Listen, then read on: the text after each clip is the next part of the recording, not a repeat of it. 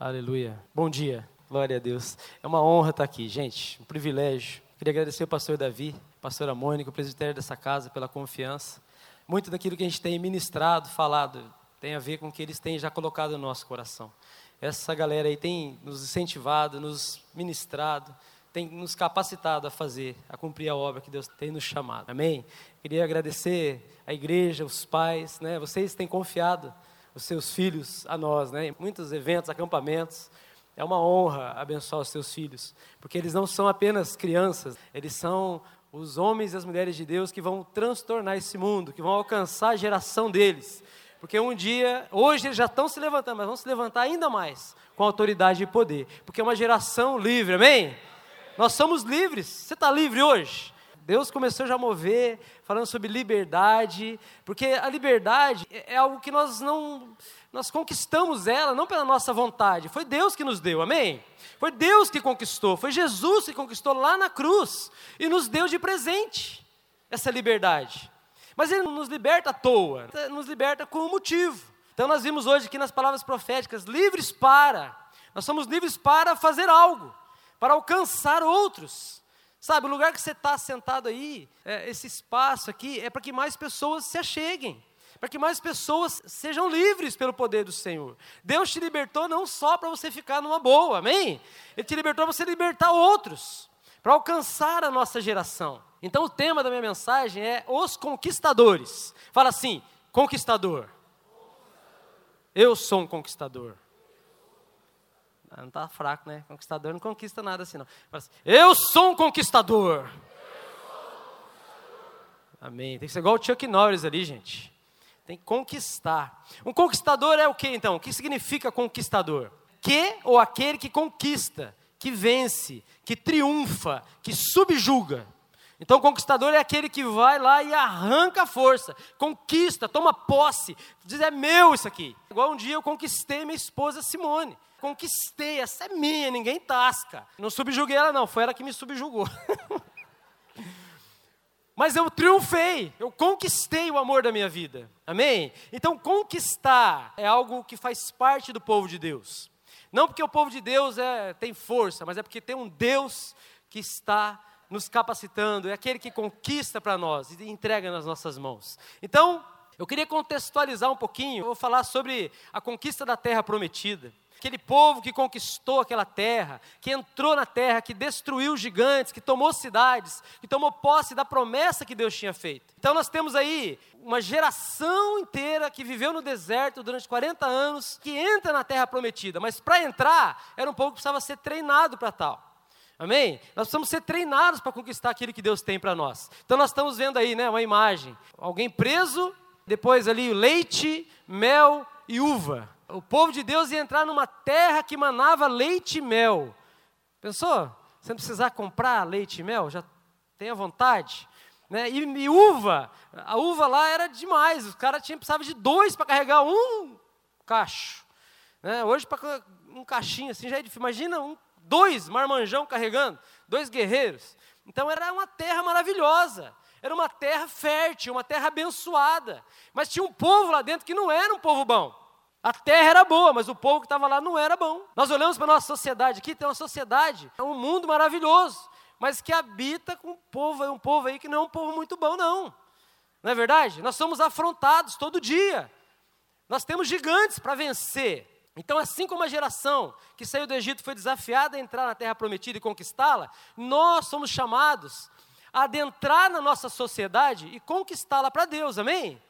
Não é olhar para a sociedade e dizer assim, ah, é assim mesmo, ah, tá desse jeito, não tem jeito, né? é assim que é, ah, vai continuar roubando, ah, vai continuar destruindo. Não!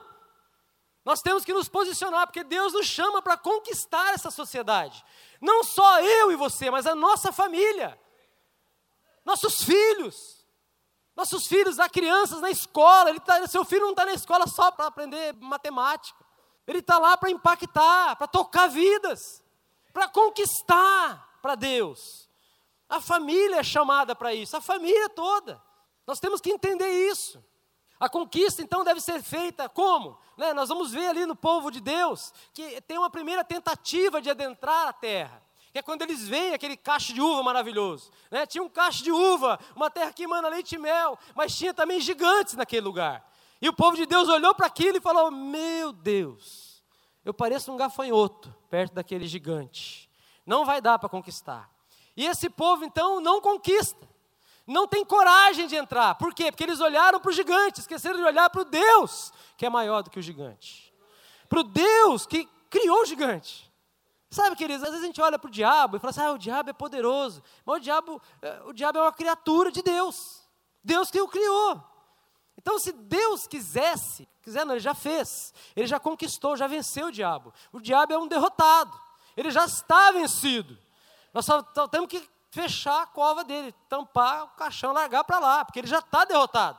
Amém? Então nós temos que entender isso. Nosso Deus já venceu. Mas ele não dá de mão beijada, ele quer que a gente conquiste isso. Amém? Então, um povo, esse povo que está no, no, Egito, eles estão lá. É um povo que sai do Egito. O Egito aqui significa o mundo. Um povo resgatado da escravidão. Amém? Nós somos resgatados da escravidão.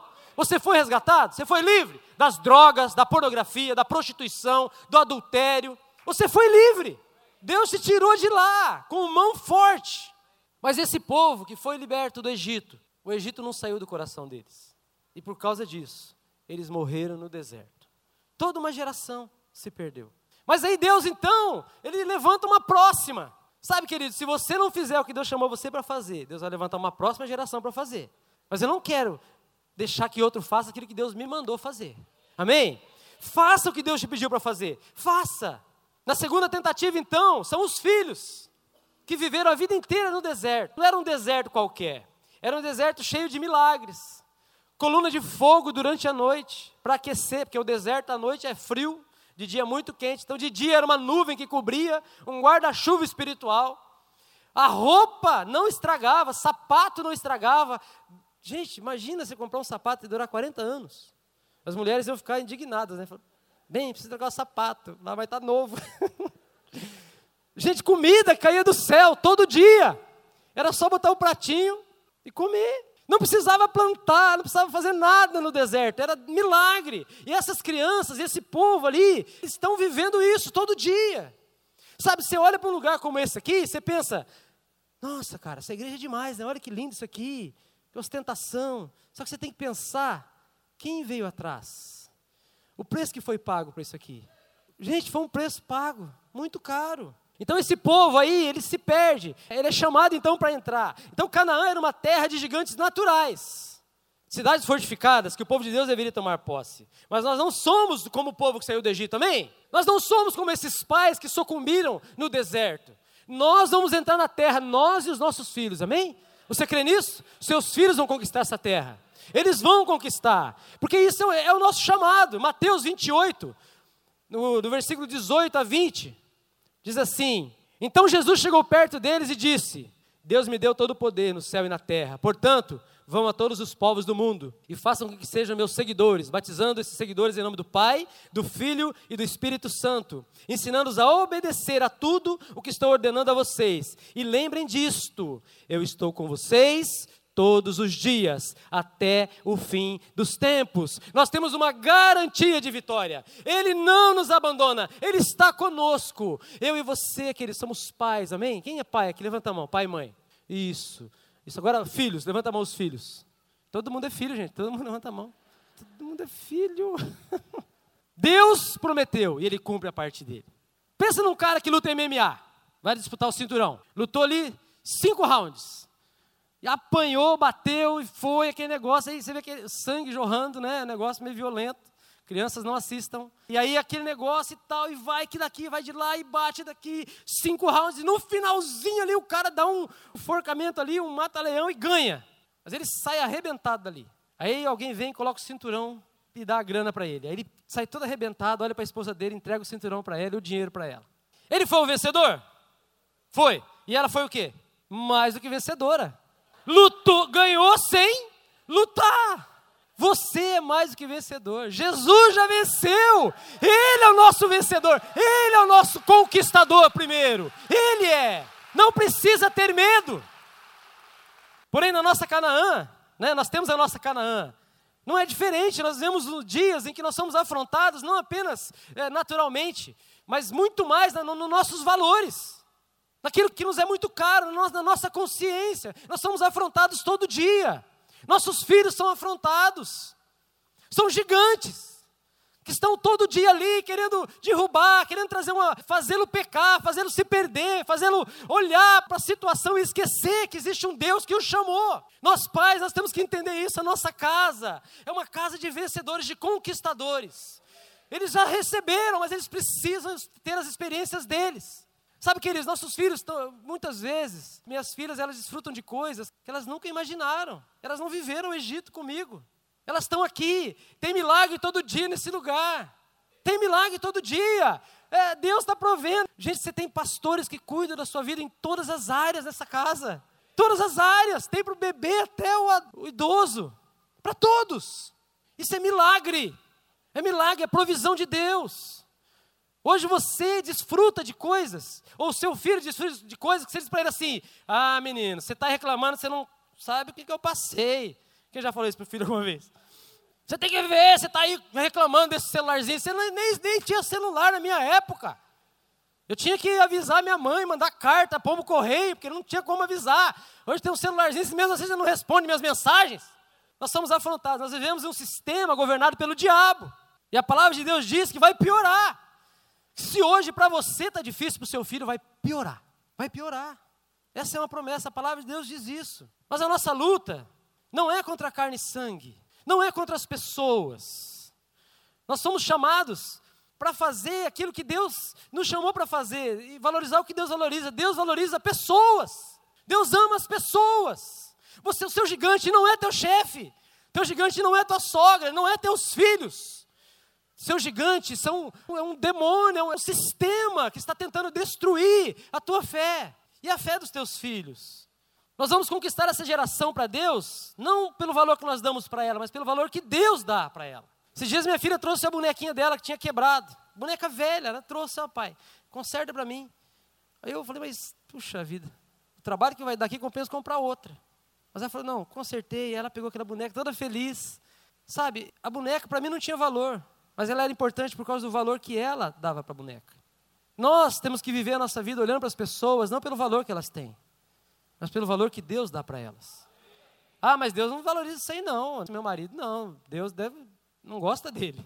Deus o ama. Deus ama essa sociedade, Deus ama esse povo. Por isso que ele quer conquistar esse povo para ele. Ele quer conquistar, ele quer usar a mim e a você. Ele quer usar os nossos filhos, os adolescentes, jovens, os idosos, todos da igreja, todos. Deus quer usar. Nós somos o povo que foi resgatado do Egito. Mas nós somos resgatados para quê? Para resgatar. Amados para quê? Para amar. Perdoados para quê? Para perdoar. E essas são as nossas armas. Não é espada, não é. Hoje foi falado aqui, Pedro cortou a orelha do. Ele queria acertar a cabeça, né? Errou, cortou a orelha. Mas Jesus fala: rapaz, você está doido. Quem tem que morrer sou eu. Você corta a orelha do cara, você que vai morrer agora. Mas Jesus abaixa, pega o corpo do delito, cola, não tem mais crime, está liberado, Jesus pode ser crucificado. Não estraga a obra de Deus, Pedro. Então Pedro vai e tenta usar a espada. Jesus diz: Olha, quem usa a espada, pela espada morrerá. Nós vivemos pelo amor. As nossas armas são poderosas em Deus para destruir, mas é pelo perdão, é pelo amor, é pelo serviço. Nós devemos servir a nossa sociedade, nossos filhos têm que aprender a servir o professor dentro da sala de aula. Você sabia disso? Hoje nós temos uma crise de autoridade, é um gigante. E nossos filhos chegam na escola e acabam afrontando o professor se levantando contra a autoridade. Mas por quê? Porque nós precisamos mostrar quem é o verdadeiro gigante, quem é o inimigo. Então, nosso desafio como igreja é alcançar essa geração, amém? A sua geração precisa ser alcançada por você. E as nossas crianças e adolescentes, jovens, eles têm que conquistar a geração deles. E treinar a próxima. Então, nós temos que alcançar a nossa e treinar a próxima para que alcance a sua. E que essas treine a próxima, que treine a outra, até Jesus voltar. Nós temos que treinar os nossos filhos. Treinar. Nós temos que ser treinados. Isso é o ciclo da renovação da fé, que precisa ser mantido. Os que vieram antes de nós fizeram isso, renunciaram muitas coisas. Eu queria honrar aqui o pastor Samuel, o pastor Alige. Você olha para eles, você não vê. Você vê essa igreja maravilhosa, você vê eles aqui. Você não sabe quantas lágrimas foram derramadas. O preço que foi pago. quanto choro, quanto jejum, quanta renúncia, para hoje você estar sentado neste lugar, confortável. Para hoje o teu filho poder descer lá, ter uma sala com multimídia, uma sala com louvor só para ele, um culto de adolescentes maravilhoso, com uma banda. Gente, você tem que saber o preço que foi pago. Você precisa aprender a honrar aqueles que pagaram o preço pela sua vida. Você precisa honrar, porque se você não honra, os seus filhos não vão honrar também.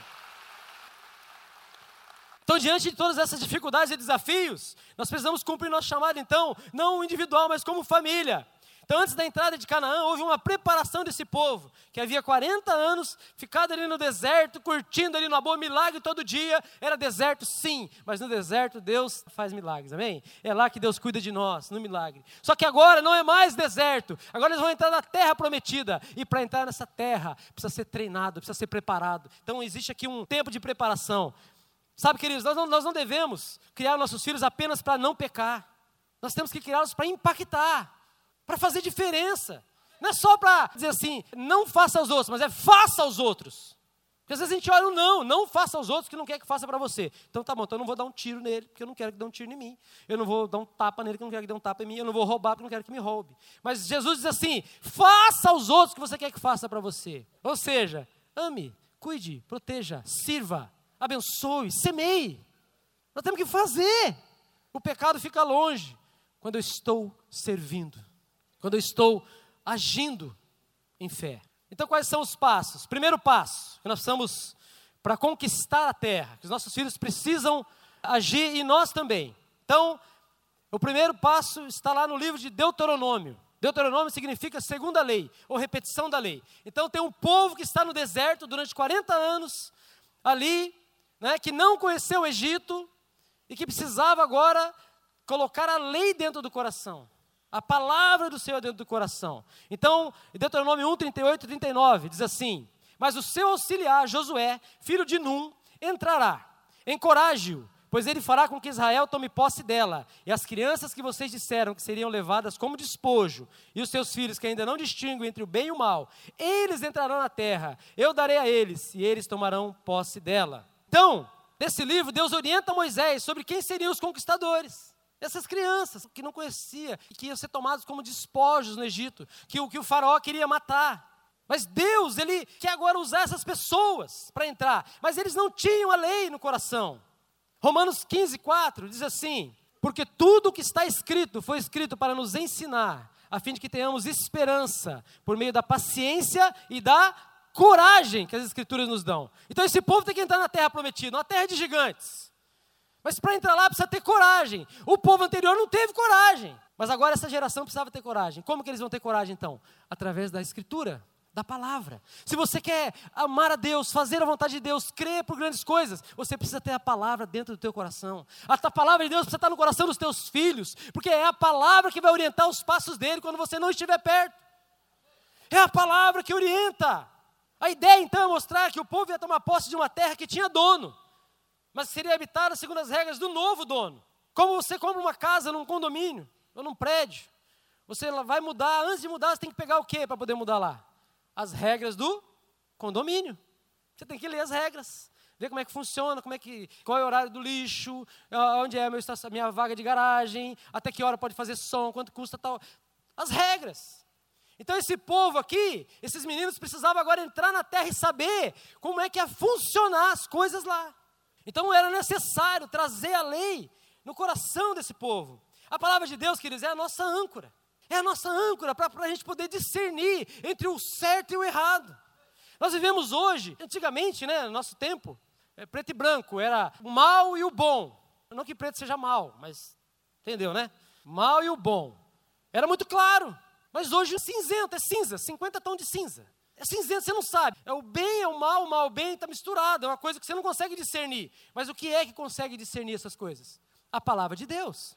Pastor Corsini sempre diz uma coisa: ele diz assim: olha, você quer saber quando uma nota é falsa? Conheça muito bem a verdadeira. Você quer que teu filho discerna os amigos? Escolha amigos bons? Ele tem que saber, então, quais são os verdadeiros amigos. E a palavra orienta. Você vai ler o livro de Provérbios, nós estamos lendo Provérbios agora, amém? Como igreja. Provérbios é quase que um pai ensinando o filho. todo o livro. Não faça isso, filho. Olha assim, sirva aqui, faz a colar, pensa assim, e tá, tá, tá. Não seja tolo, não seja aquilo. É um pai ensinando. A palavra, ela é a orientação para o povo de Deus. Não ouça a palavra apenas no domingo. Insista com teu filho para que ele leia a palavra. Insista. Faça a palavra o manual de vida. Você precisa ler a palavra, precisa trazer no teu coração, colocar no coração dos teus filhos, porque hoje o mundo quer destruir a palavra de Deus, não a palavra em si, mas a verdade da palavra. Em um mundo sem regras, a palavra de Deus é um farol, um porto seguro, direção para a vida da, de toda a família. Amém, queridos? Por que, que Moisés teve que repetir a lei? Primeiro, por causa da importância do momento da conquista. Precisava preparar o coração dos conquistadores. Precisava mostrar para eles quem era o Deus que estava por trás deles. Precisava mostrar para eles quem era o poderoso de Israel. Quem era aquele que já estava vencendo, que já estava destruindo os gigantes. Segundo, porque os pais daquelas crianças não haviam inculcado a palavra de Deus no coração dos seus filhos. Nós olhamos muitas vezes, ah, meu filho está indo na igreja, está uma bênção, ele levanta a mão, ele está lá, está escutando, meu filho adolescente, o, o jovem. Queridos, o único jeito do seu filho viver uma vida santa com Deus é ele amando a palavra de Deus, conhecendo a palavra de Deus, vivendo a palavra de Deus. Você sabe qual que é o gigante que a palavra de Deus subjuga? É o gigante dos sentimentos. A palavra nos ajuda a lidar com os nossos sentimentos, porque a palavra de Deus ela é uma âncora para os nossos sentimentos. Hoje, nesse mundo que nós vivemos, se valoriza os sentimentos acima de tudo. O que se sente tem mais valor do que a verdade. Ah, eu estou sentindo que é ele. Mas ele é um bandido. Ah, mas eu estou sentindo. Ah, mas ele não trabalha. Ah, mas eu estou sentindo. Se estou feliz, se a minha consciência não me condena, então está tudo certo. Sabe, queridos, o Hitler, ele dormia tranquilo. A consciência dele não o acusava. Matou milhões de pessoas, mas vivia tranquilo. Qual o jeito de você ter a consciência tranquila? É se a tua consciência estiver alinhada com a palavra. A palavra, ela vai dominar o seu sentimento. O seu sentimento diz uma coisa. Se a palavra diz outra, você precisa alinhar teu sentimento à palavra. Alinhar, trazer teu sentimento ali, trazer junto e colocar na palavra. A palavra nos livra de vivermos segundo o que estamos sentindo, nos direciona no caminho da verdade e alinha nossos planos com o Senhor. Devemos viver pela fé e ensinar nossos filhos o mesmo. Deus se importa com os nossos sentimentos, queridos, mas Ele não age em função deles. Você pode dizer assim, ah, não tem dinheiro para nada, Deus, eu preciso de dinheiro. Aí Deus olha assim, mas você está sendo fiel nos dízimos e nas ofertas? Você fala, não, Deus, mas quando eu tiver dinheiro eu vou. Deus não vai agir, pode chorar, espernear, bater na porta, chutar, gritar, fazer mãe. Deus não vai ouvir. Porque tem um princípio. Tem um princípio que não é sentimento. Separar o dízimo e a oferta não é um sentimento, queridos, é pegar e fazer. A palavra nos orienta a dominar o nosso sentimento. Esse é um gigante que está destruindo essa sociedade. Adolescentes, jovens hoje, estão sentindo, querem fazer, querem se apropriar de coisas, sem contudo pagar o preço. Isaías 48, 40, versículo 8 diz assim: A erva seca, a flor cai, mas a palavra do nosso Deus dura para sempre. Salmo 119, 105. A tua palavra é lâmpada que ilumina os meus passos e luz que clareia o meu caminho. O povo de Deus ia chegar nessa terra, ia conquistar, mas era cidade a cidade, era passo a passo, é luz dos pés, é andando na luz, é percebendo o que está fazendo, dominando seu sentimento, colocando ele à luz da palavra de Deus. Daí você é um conquistador, porque o conquistador domina os seus sentimentos. O homem iracundo, aquele que tem a ira descontrolada, que não domina os seus sentimentos, é como uma cidade sem portões. Ele está desprotegido. Mas a palavra, colocar a palavra no nosso coração nos ajuda a saber o que é verdade e andar segundo a verdade, não segundo o que eu sinto. Amém? Em segundo, praticando. Deuteronômio 3, 21, 22. Naquela ocasião também ordenei a Josué: Você viu com seus próprios olhos tudo que o Senhor, Deus de vocês, fez com esses dois reis. Assim o Senhor fará com todos os reinos pelos quais vocês terão que passar. Não tenham medo deles. O Senhor, o seu Deus, é quem lutará por vocês. Um gigante que precisa ser vencido na nossa vida é o gigante do medo. Do medo de não conquistar, do medo de perder a nossa família, de perder os nossos filhos. Nós temos que lutar contra esse medo. Porque, na verdade, muitas vezes nós perdemos nossos filhos porque nós os protegemos demais. Nós queremos controlar demais. Nós temos que aprender a deixar nas mãos do Senhor, a entregar para Deus, é aquele que cuida, porque Deus é mais interessado nos teus filhos do que você. Nós precisamos treinar Como é que você treina uma pessoa? O que acontece nesse contexto aqui? Eles lutaram contra dois reinos antes de entrar na terra prometida. Moisés liderou o povo junto com Josué e eles conquistaram dois reis. Tomaram posse desses reinos ali antes do Jordão. Por quê? Porque Moisés queria treinar como é que ia ser feito. Como que ia acontecer lá? Num ambiente protegido com Moisés, o cara que era que estava ali, né, que, que andava com o Senhor, que tinha escrito inclusive Deuteronômio, escreveu os livros, o cara que andava perto de Deus. Então ele treina o povo. Ele treina o povo. Você sabe que, que tem igreja, queridos? É para treinamento. Você está aqui hoje ouvindo palavras que te desafiam a praticar lá fora. Você não vem aqui para ser, ah, eu estou lavando na igreja e lá eu vou conquistar. Você não conquistou nada ainda. Você vem aqui para aprender a conquistar, para se posicionar, para ser fiel naquilo que Deus colocar nas tuas mãos. Então nós temos que entrar no fluxo de treinamento. Sabe, queridos, eu lembro que eu me converti nessa casa, mas eu me converti com 21 anos de idade mas eu nasci espiritualmente nesse lugar. E eu trabalhava de vigia, guarda noturno aqui, na época que o pastor Luiz morava aqui. Eu lembro que as madrugadas, para mim, eram, eram os momentos que Deus mais falava comigo. Era um tempo de treinamento para a minha vida, para o meu caráter. Carregar cadeira, puxar cadeira, levar cadeira, limpar banheiro, varrer lá fora, arrumar a sala, desarruma a sala, coloca a sala, põe sala de novo e vai e vai. Não tinha tanto espaço assim, mas era, é, tinha menos, porque tinha bastante gente e você tinha que usar a mesma sala para muitas coisas, né? Como ainda é hoje. Mas eu tinha que trabalhar. As madrugadas eram os momentos que Deus mais falava comigo. Era um tempo de treinamento. Deus colocou numa igreja que tem espaço para você e sua família receber e ser uma benção. Você está no lugar de treinamento. Você, nós temos aí a conferência dos vencedores. Cara, você não pode deixar de ir. Você não pode. Não é assim, ah, não vai dar, não estou afim, acho que vou pescar, acho que eu vou fazer outra coisa. Cara, cancela a tua existência e vem. Cancela, não tem dinheiro, doa sangue. Mas vem, não perde. Não deixa, se você não tiver dinheiro, vem falar com a gente. Você vai participar.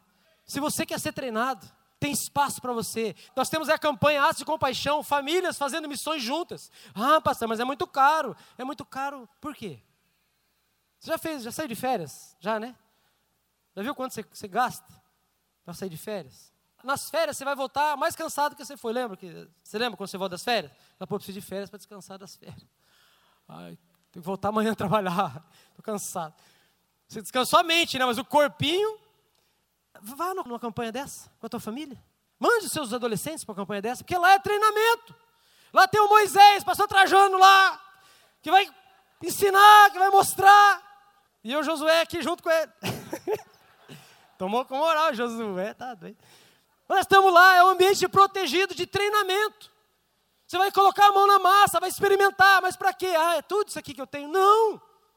Deus tem muito mais para você. Deus quer te levar a longas distâncias, a lugares distantes, a lugares onde você vai conquistar coisas grandes que Deus tem para a tua família, para os teus filhos. Mas precisa entrar no fluxo do treinamento. ECM, Interns, no EI.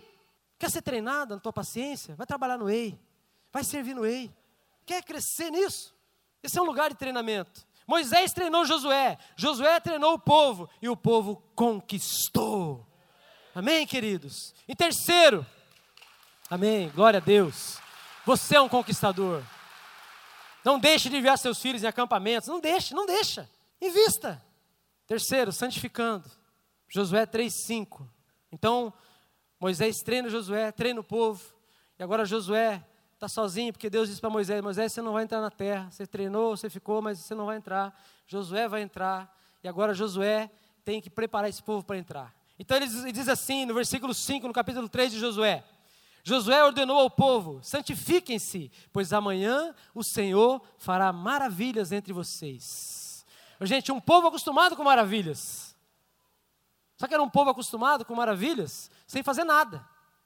Simplesmente vinha. Mas agora ele está dizendo assim: olha, agora vocês vão experimentar, vocês vão agir. E vocês vão experimentar. A graça, queridos, sabe o que é a graça? A graça é Deus olhando para nós e nos resgatando através do seu Filho Jesus. Você sabe o que é santidade? É você olhando para Ele e não perdendo o foco, permanecendo com os olhos nele. Porque na medida que você olha para Ele, as coisas à sua volta vão diminuindo. O gigante diminui, seu sentimento diminui, a pressão diminui, porque Ele é conquistador, Ele é teu Senhor. Olha nos olhos dele, olha para Ele, olha para Ele, que na medida que você olha para Ele, você é santificado. Olha para Ele, você vai se apaixonar por Ele. Quando eu casei com a minha linda esposa Simone, eu casei ali no Salão Nobre. Nós preparamos um teatrinho né, para o casamento. O pai dela não entrou com ela. Então a gente ia fazer um teatro, declamar cantares. Aí eu tinha que falar e ela falava. Eu estava ali assim, Aí peguei o microfone, minha irmã olhou e falou: ele vai cantar. Meu Deus do céu, vai cantar, vai cantar. Mas não era cantar, era teatro. Aí eu declamava. Quando abriu aquela porta, eu olhei nos olhos dela. Eu falei: é essa, essa é a mulher que eu vou passar o resto da minha vida com ela. Me apaixonei de novo.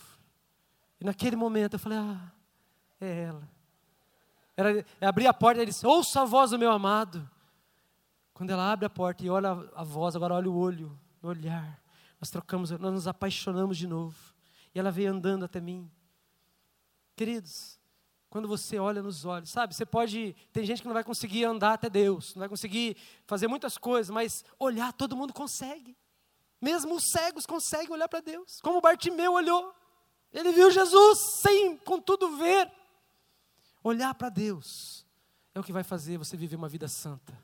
Não é olhar para o seu pecado, não é olhar para a sua dificuldade, não é olhar para a droga, não é olhar para pessoas, não, é para Ele. Você olha para Ele e você vai ficando limpo, Ele vai te limpando enquanto você olha para Ele. E sabe como é que você faz para olhar para Ele? É você se colocando no lugar da oração, é se colocando no lugar do quarto de guerra, nesse lugar onde você fica ali quietinho e você olha para Ele e Ele vai limpando você como um pastor que pega a ovelha, está cheio de carrapicho, ele bota no colo e começa a tirar os carrapichos.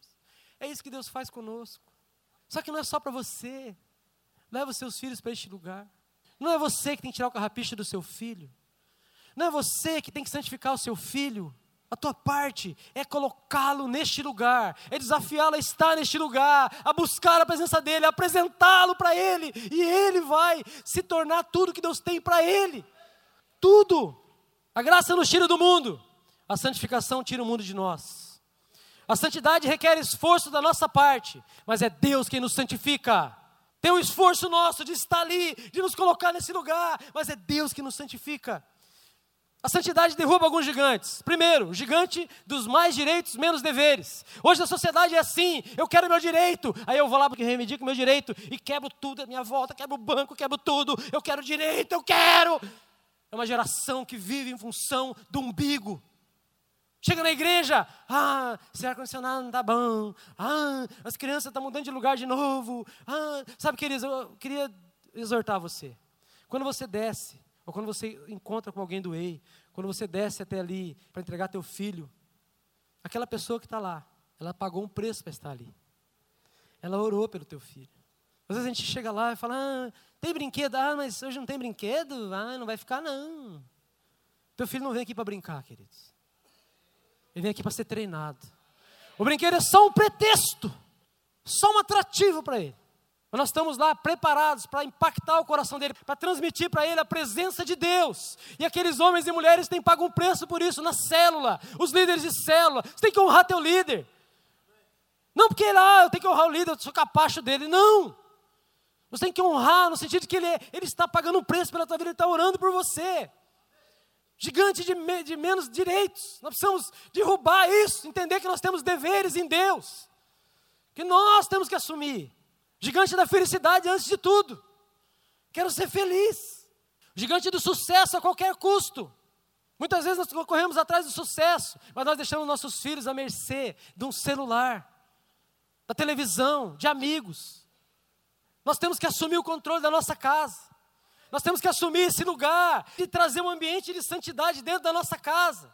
Fechar as portas para o diabo, para as mentiras que ele quer contar para o seu filho. A santidade requer alguns passos que todas as famílias devem andar. Primeiro, atravessar o Jordão. Eles tinham que atravessar o Jordão. O que é o Jordão? Jordão significa aquele que desce. É um rio que está abaixo do nível do mar. Aquele que desce. Fala de quebrantamento. Vida de quebrantamento. É um estado de espírito. O povo precisava descer. É engraçado, porque faz um contraste, né? Com Moisés, eles atravessaram o Mar Vermelho. Agora vamos ter que atravessar esse córregozinho aqui, Rio Jordão. E mesmo assim não vai bater, não vai abrir. Você tem que pisar, andar, e no meio e vai esperar. Daí vai parar lá longe, e aí vai começar a baixar devagarinho.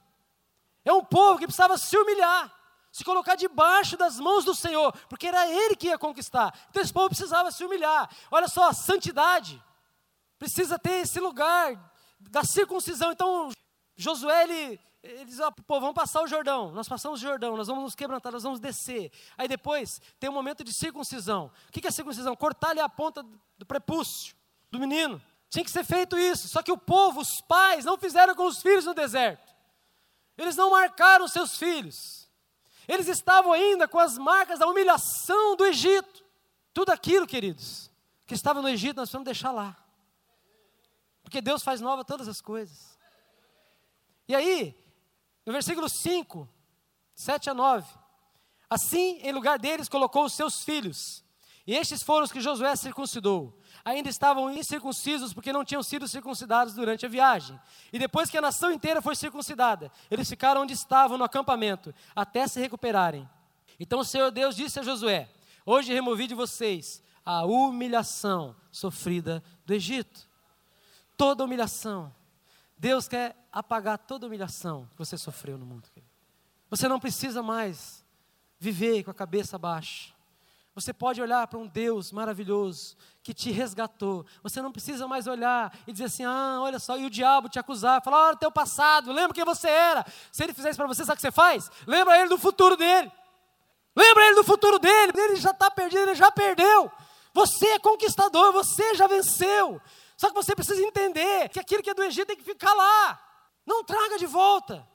Romanos 2, 28 diz assim: Não, judeu é quem é, é interiormente, e circuncisão é operada no coração, pelo Espírito, e não pela lei escrita. Para esses o louvor não provém dos homens, mas de Deus. Na medida que você entende isso, que você não precisa mais viver debaixo de uma acusação, você já está livre, os seus filhos estão livres, eles não precisam sofrer o que você sofreu. Você não pode olhar para o teu filho e falar, ah, meu filho, ah, você vai ver, a nossa família sempre foi assim, e talvez você também vai sofrer, meu filho, se prepara. Sexta-feira o pastor Davi ministrou aqui para os homens. Ele trouxe uma palavra de que Davi disse para Salomão antes de morrer. Ele disse: Salomão, seja corajoso, seja homem e guarde os preceitos do Senhor. Você tem que passar isso para o teu filho. Filho, coragem. Eu não vou estar todo o tempo, filho, mas tenha coragem. Filho, eu não vou estar todo o tempo, mas seja homem, assuma os seus compromissos. Filho, eu não vou estar todo o tempo, mas a palavra vai estar para sempre guardada no seu coração, porque eu paguei o preço, eu te ajudei, eu investi em você, e você está cheio dela, e você vai permanecer. Amém? A circuncisão arranca a vergonha do passado. Nossos filhos podem desfrutar da liberdade do futuro. Liberdade. Hoje é um dia que nós cantamos a liberdade. Por último, assumindo a sua responsabilidade. O povo no deserto, lá andando com Moisés. Moisés era o cara, Moisés falava com Deus, Moisés estava na presença de Deus. Moisés, é, diz a Bíblia que ele construía a tenda do encontro, que era fora do acampamento, um lugar que ele construía para estar com Deus. E o povo ficava olhando ele lá com Deus. O povo não chegava perto do monte. O povo falava assim para Moisés: Moisés, fale você com Deus. Então a responsabilidade era de Moisés. Moisés até um dia falou: Deus, não mate esse povo. Deus, se eu, se eu vou destruir esse povo, então risca o meu nome do livro da vida. Moisés era o intercessor, era o cuidador desse povo. Só que esse povo não entrou na terra prometida. Perdeu a chance. Mas aí Josué, no final do livro de Josué, ele mostra que mudou o estilo de liderança. 24, 14, no versículo 15, no final mas eu e minha família serviremos ao Senhor. Então ele olha para o povo e fala assim: gente, vê aí quem vocês vão servir. Se é os deuses que seus pais serviram no, no deserto, ou se os deuses da terra. Mas eu quero dizer para vocês que eu, eu, eu, como diz meu amigo, eu e a minha casa, nós vamos servir ao Senhor. Você e tua casa, vê o que você vai servir. Responsabilize-se pela tua casa. Sabe, queridos, a teologia da libertação, sabe o que ela diz? Diz que a instituição salva todo mundo, quem estiver na instituição está salvo. Mas a teologia que nós cremos, que está na palavra, É a teologia do pecado pessoal. Cada um tem sua responsabilidade diante de Deus. Você tem que assumir a tua responsabilidade. A tua casa é responsabilidade tua. Josué está dizendo assim: aonde pisar a planta dos meus pés é meu território. Você pisa e toma posse. A tua casa é o templo do Senhor, é o lugar da adoração, é o lugar da santidade, é o lugar da presença de Deus. Pastor Davi, querido, ele vai chegar no céu, né, pastor? Vai chegar no céu. Aí, Deus vai falar assim: Davi, que bom que você chegou. Então, cheguei, cheguei, Deus, beleza. Ó, oh, minha turma chegou também. Vem, galera, vamos comigo. Deus vai falar: ops, espera aí. Davi, é só você e a tua casa. O resto da turma aí vai ter que passar pelo crivo, quero saber quem, quem é quem, cada um, cada um pessoal, responsabilidade. Deixe de ser cliente. Nós não estamos aqui para encantar você. Nós estamos aqui para te treinar, para te desafiar, para te colocar no fluxo da graça de Deus, para você conquistar tudo o que Deus tem para você. Josué aqui está no final da vida dele, está dizendo: olha, gente, eu conquistei, eu cumpri, eu levei vocês, eu fiz o que tinha que fazer, mas eu e minha casa vamos servir ao Senhor. Agora vocês sigam. Sabe qual é o problema de hoje, queridos? Nós estamos criando uma geração de fã. Fã! Ah, Jesus é tão bom, Ele é tão amoroso. Sabe que quando você pega um pão, passa, você passa goiabada, ou qualquer doce, dá para a criança, ela lembra goiabada, devolve o pão? Quero mais goiabada. Às vezes nós estamos aqui assim. Pastor Davi, passa a goiabada, pastor Davi! Passa a goiabada, Paulinho, passa a goiabada aí, Paulinho. Uh, que louvor, delícia. Agora o pão que é Jesus, ninguém quer comer. Sabe por quê? Comer o pão implica em responsabilidade. Implica em assumir o controle. Implica, paz, em trazer a presença de Deus. O sacerdote é aquele que intercede. Nós ouvimos, cara, você não veio sexta-feira? Ah, tinha que trabalhar no outro dia. Ah, eu estava vendo, sei lá, Paralimpíada. Cara, pensa bem. Você foi convocado. Você foi chamado. Não é assim, ó gente, eu mandei para vocês aqui uma intimação, você tem que vir. Não. Essa intimação é uma decisão tua, de você entender assim, olha, aquele lugar é para mim. Eu tenho que estar lá. Eu vou te falar uma coisa: Deus não é fofoqueiro. Ele não fala para quem não está presente, só fala para quem está aqui. Você pode dizer assim: ah, meu pai tinha que estar tá aqui para ouvir isso. Não. Deus não está falando para ele, está falando para você. É você que tem que, que, que mudar, tem que ouvir. Se você não veio sexta-feira, azar o seu. Mudanças podiam ter acontecido na tua vida nesse dia. Coisas que você podia ter rompido nesse dia. Podia ter acontecido na sexta-feira, mas você não veio. Ah, mas tinha o aniversário da sogra. Dez horas da noite já acabou o aniversário. Aí não. Para terminar, quais são os gigantes então? Que quando eu assumo a responsabilidade eu venço. Primeiro, o gigante da insatisfação. Aí eu não olho mais para o outro. Ei, pastor Trajano, você não está mais fazendo as coisas legais, hein? Não, eu vou olhar para mim. Ô, oh, meu, você não está fazendo mais coisas legais, hein? Você não está mais trazendo a presença de Deus no culto, né? Não vou olhar para o futuro pastor Paulinho. O pastor Paulinho louvor hoje foi meia boca. Você não trouxe a presença de Deus. Você não vai olhar para ele e jogar para ele. Você vai trazer para você. Vai dizer, cara, hoje o culto foi ruim. Por quê? Porque eu estava pensando nas contas, estava pensando na minha sogra, estava pensando no almoço. Assume a tua responsabilidade, trazer a presença de Deus. Quando nós estamos no louvor, não é o louvor que te leva, é você que leva. É você. Amém. O gigante da imoralidade. Tudo aquilo que você, pai, não vencer. Já falei isso outra vez. O teu filho vai ter que lutar. O gigante que você não derrubar, ele vai ter que lutar. Só que é um gigante duas vezes maior. Você é da preguiça? Você é da religiosidade? Você é da ira descontrolada? Ah, eu não aguento. Quando eu vejo, já estourei. Olha para ele. Olha para ele. Você não aguenta, mas ele aguenta. Você não pode, mas ele pode. Você não consegue, mas ele consegue. O gigante da idolatria. Esse povo tinha que entrar nessa terra agora e escolher o Deus que eles deviam servir. E tinham milhares. Milhares. E nós vivemos hoje numa sociedade que continua adorando os mesmos deuses, que querem as mesmas coisas. E sabe, queridos, eu falei outro dia para os jovens adultos: o mundo oferece uma paz. Se você tiver dinheiro, se você tiver a tua empresa bem, se você tiver uma família, se você casar, você vai ter paz. Só que o mundo promete, mas ele não pode cumprir. Quando você chegar lá, você vai descobrir que tem mais para aí, que nunca vai estar completo. Porque a tua satisfação tem que ser no Senhor. Ele é o teu Deus, Ele é o teu Senhor. Olha para Ele, permanece nele, caminha com Ele, leva teus filhos juntos, leva, leva eles, não deixa pelo caminho, traz, tira. Se você precisar quebrar o celular do teu filho, quebra. Se precisar jogar computador fora, joga. Mas você precisa conquistar o coração do teu filho com o tempo, com oração, com cuidado, com amor, com serviço. Sabe qual é o problema hoje, queridos? É que as pessoas estão olhando só para o seu umbigo. O que é que podem fazer por mim? Mas Deus está perguntando o que é que você pode fazer para transformar essa sociedade. Quais os passos você precisa dar? Você precisa ser treinado? Entra no fluxo. Você precisa santificar? Olha para Ele. Confessa. Confessa para Ele. Você precisa da palavra?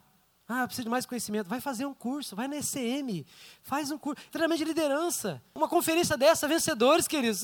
O cara vai ministrar o livro, você não precisa ler o livro, ele vai ministrar para você, o autor. É como se Deus parasse do teu lado. E é isso que ele faz mesmo. Está lendo a Bíblia, Deus está do teu lado explicando ela para você. É o que vai acontecer na conferência, você não pode perder. É um curso de trintão, meu irmão. Vai fazer um MBA para você ver. Vai pagar uma conferência aí de um líder, de qualquer coisa. Você sai de lá só com conhecimento. Só que você vem para a conferência, você sai daqui transformado, impactado, cheio da presença dele. Você pode ficar em pé, queridos? Eu não vou fazer apelo aqui na frente, mas eu queria que as famílias aí, se fosse possível, né, se abraçassem. Isso, abraça, abraça os seus aí.